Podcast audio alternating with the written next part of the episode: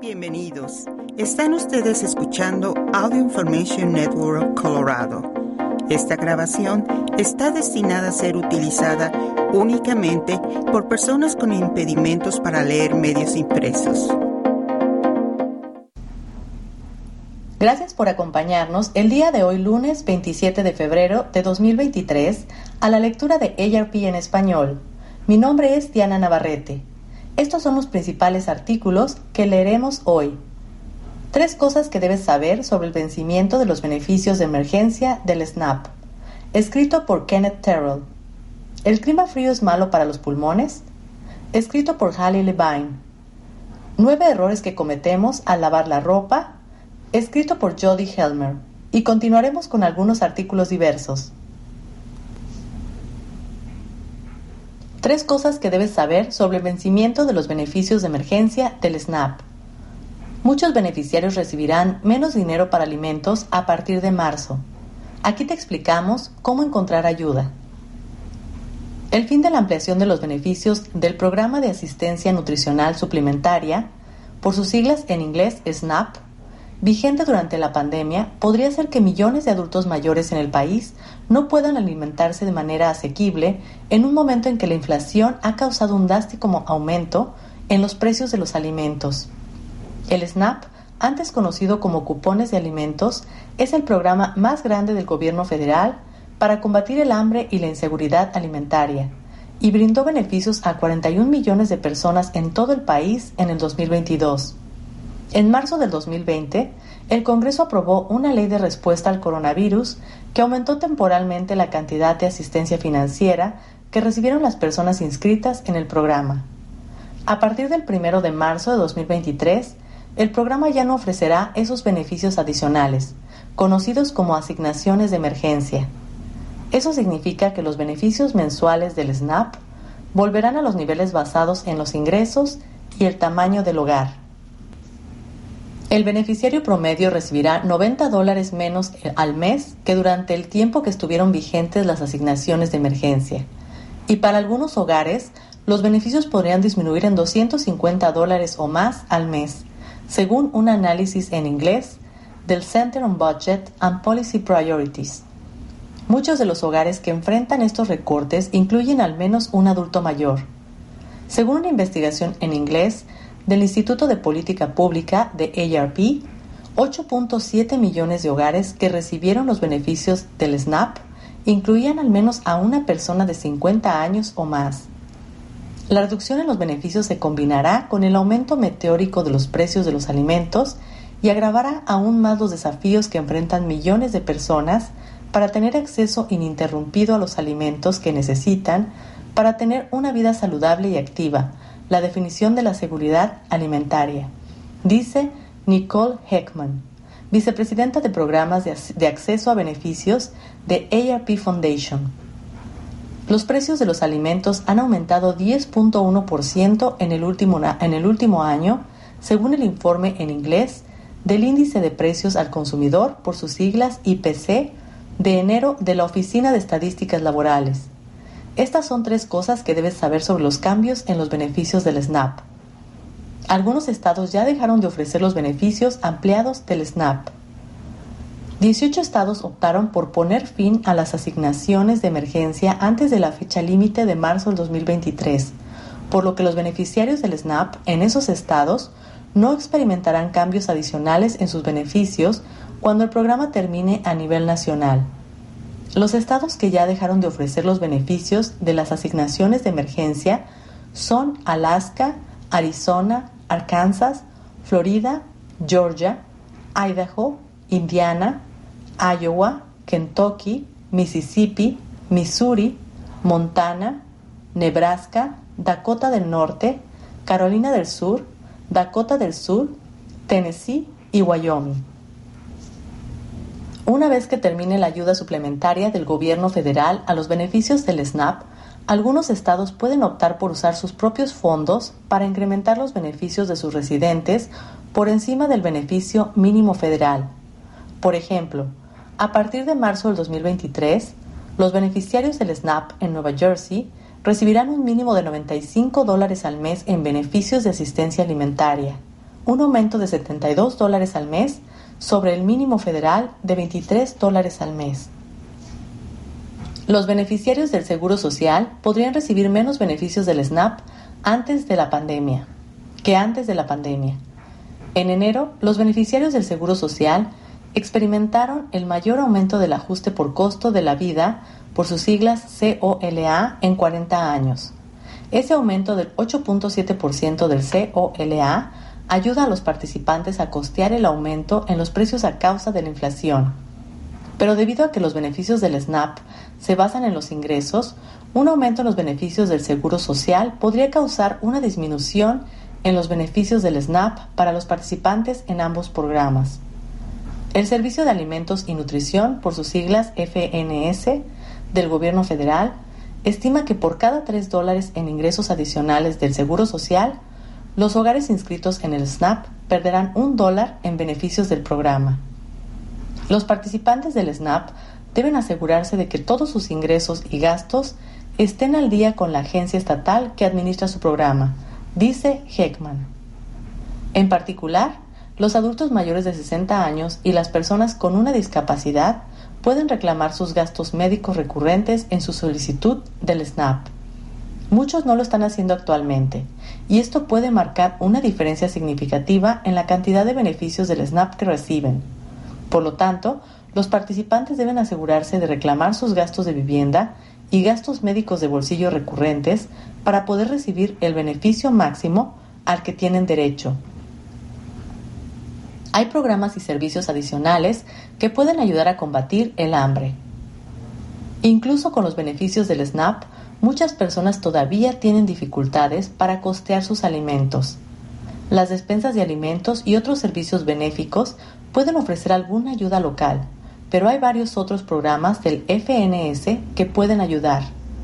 Puedes consultar la lista de los programas del FNS aquí en inglés. Dos de estos programas dirigidos a adultos mayores son Programa de Nutrición del Mercado Agricultor para Adultos Mayores, en inglés, Senior Farmers Market Nutrition Program.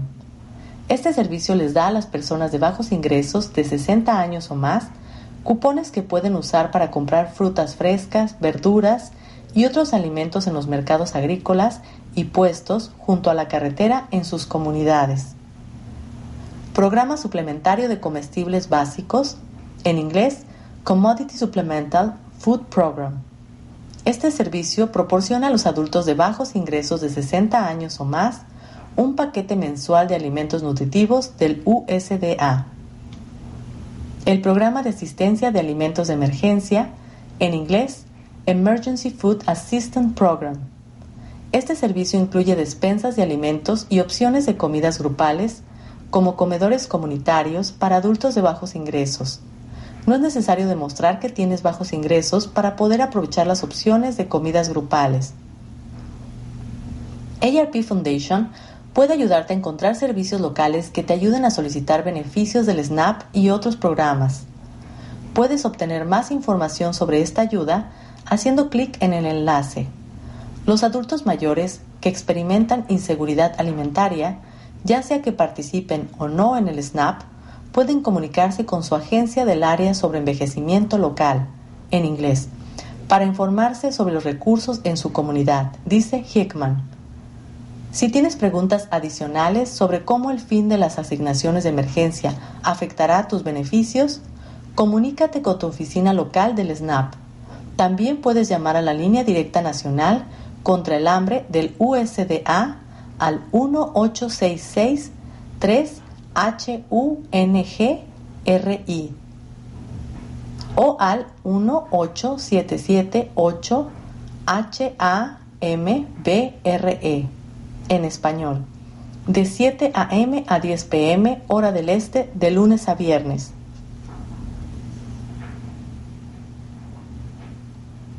Salud. ¿El clima frío es malo para los pulmones? Las temperaturas frígidas pueden causar una variedad de problemas respiratorios, especialmente durante el ejercicio. Hacer ejercicio es de por sí un desafío, inclusive en temperaturas cálidas, pero cuando hace frío puede ser particularmente incómodo. Incluso una caminata energética al aire libre puede hacer que te falte el aire o provocar molestias en el pecho.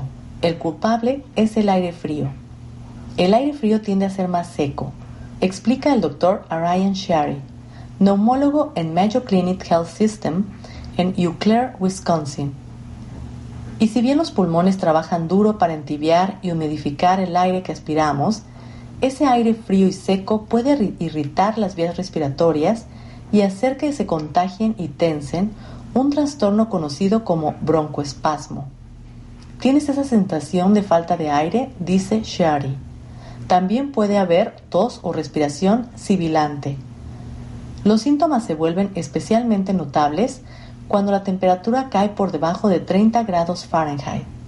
Y además el ejercicio puede exacerbar las cosas. La respiración rápida, junto con la pérdida de calor y agua de las vías respiratorias, como consecuencia del esfuerzo para humidificar el aire frío y seco, pueden desencadenar asma inducida por el ejercicio, dice Shairi. Es por eso que algunas personas sufren de asma inducida por el ejercicio mayormente cuando se ejercitan en invierno, pero están bien en las otras estaciones, agrega. Y si bien las personas con trastornos pulmonares crónicos son más susceptibles a los efectos del aire frío, incluso aquellas cuyos pulmones están sanos pueden encontrarse con que tosen y producen un silbido al respirar. Cuando hace frío afuera, es necesario tener más cuidado con el ejercicio, incluso si no tienes asma o algún otro trastorno pulmonar subyacente, dice el doctor Amit Mahahan, director médico de neumología intervencionista en Innova Health System en Falls Church, Virginia. ¿Quiénes están en riesgo? Toda persona que sufre de alguna enfermedad pulmonar crónica, como asma o EPOC, enfermedad pulmonar obstructiva crónica, corre el riesgo de experimentar problemas respiratorios cuando hace frío afuera, dice Rachel Talierzo, neumóloga en Cleveland Clinic. Si tienes alguno de estos trastornos, tus vías respiratorias ya están inflamadas, explica. El aire frío y seco las irrita aún más, lo que hace que sus músculos se contraigan y estrechen y se obstruyan con mucosidad. Talierzo recomienda que las personas con problemas pulmonares hagan ejercicio adentro una vez que las temperaturas caigan por debajo del punto de congelamiento. Y todos deberían evitar hacer ejercicio afuera cuando hace menos de 10 grados Fahrenheit, agrega. Incluso los atletas de alto desempeño, si se ejercitan en temperaturas de un solo dígito, no tienen una buena manera de protegerse y proteger sus pulmones, dice Talierzo. Por ejemplo, un estudio de enero del 2018 publicado en la revista Allergy, Asthma and Immunology Research halló que las mujeres atletas que se ejercitaron a temperaturas inferiores a menos 15 grados centígrados, alrededor de 5 grados Fahrenheit, fueron marcadamente más propensas a reportar síntomas respiratorios como tos, respiración sibilante o dolor de garganta. Tampoco hay ningún beneficio para los pulmones al hacer ejercicio afuera cuando hace frío, agrega Taliercio. En realidad, probablemente tengas una mejor sesión de ejercicio adentro, ya que no tendrás que detenerte a raíz de la tos o el jadeo. precauciones para el clima frío. Si vas a estar al aire libre y expuesto al frío, Shiari recomienda tomar algunas precauciones. Trata de respirar por la nariz en vez de hacerlo por la boca. Sí, sabemos que no es fácil. La nariz humidifica y calienta el aire mucho mejor que la boca, explica Shiari. Cúbrete la nariz y la boca con una bufanda o una máscara de esquí. Ayudarán a retener el calor y la humedad cuando respiras y eso protegerá las vías respiratorias. Vístete en capas. Si afuera hace mucho frío, lo más probable es que sea lo peor de la temporada de gripe y resfríos. Si bien tomar frío no hará que te enfermes, puede hacerte más susceptible a contraer una, una infección respiratoria. Cuando tienes mucho frío, el sistema inmunitario no funciona tan bien como debería, explica Mahan, quien también es portavoz médico voluntario de la American Lung Association. Y si te ves expuesto a un virus, la capacidad de tu organismo para combatirlo será menor. Vístete con ropa abrigada y asegúrate de cubrirte totalmente la cabeza y los pies para que no se enfríen mucho. Si tienes alergias o asma, Talierzo recomienda que te anticipes a los síntomas. Toma todos tus medicamentos, como inhaladores diarios, tal cual te los prescribieron, y mantén tu hogar libre de sustancias irritantes como ácaros del polvo o moho, dice. Lo que quieres es asegurar que el aire en el interior no contenga alérgenos, de modo de estar preparado cuando sales al frío. ¿Haces ejercicio al aire, libre? Estos son algunos consejos adicionales. Haz ejercicios de precalentamiento de intensidad moderada durante 10 o 15 minutos antes de salir al aire libre, dice Shiari. Si tienes un trastorno pulmonar subyacente, como asma o EPOC, mantén contigo los inhaladores de rescate. Con frecuencia, las personas no experimentan síntomas como opresión en el pecho, falta de aliento o tos en forma inmediata. Eso sucede después de entre 5 y 10 minutos de ejercicio, dice Taliercio. La American Lung Association también recomienda usar un inhalador para alivio rápido entre 20 y 30 minutos antes de salir a hacer ejercicio al aire libre. Informa a un familiar o un amigo que estarás haciendo ejercicio afuera y, de ser posible, pídele que se comunique contigo a intervalos razonables para verificar que estás bien, aconseja Shiari. De ser posible, haz ejercicio al aire libre en horarios de poco tráfico como temprano en la mañana. No querrías correr por una calle concurrida donde estás expuesto a sustancias irritantes como emanaciones de gases, además del aire frío, dice Taliercio. La buena noticia es que no necesitas preocuparte porque se congelen los pulmones. Incluso en un frío extremo, cuando el aire que respiramos llega a los pulmones, ya ha alcanzado la temperatura del cuerpo, dice Mahan. De todos modos, el aire libre causa mucha irritación desagradable en las vías respiratorias. Por eso es que si te preocupa que la temperatura sea muy baja, sería una buena idea pecar por exceso de precaución y hacer ejercicio en la comodidad de tu hogar o en un gimnasio. Hogar y familia. Nueve errores que cometemos al lavar la ropa. ¿Quieres que las prendas de vestir estén más limpias y duren más que los, los electrodomésticos?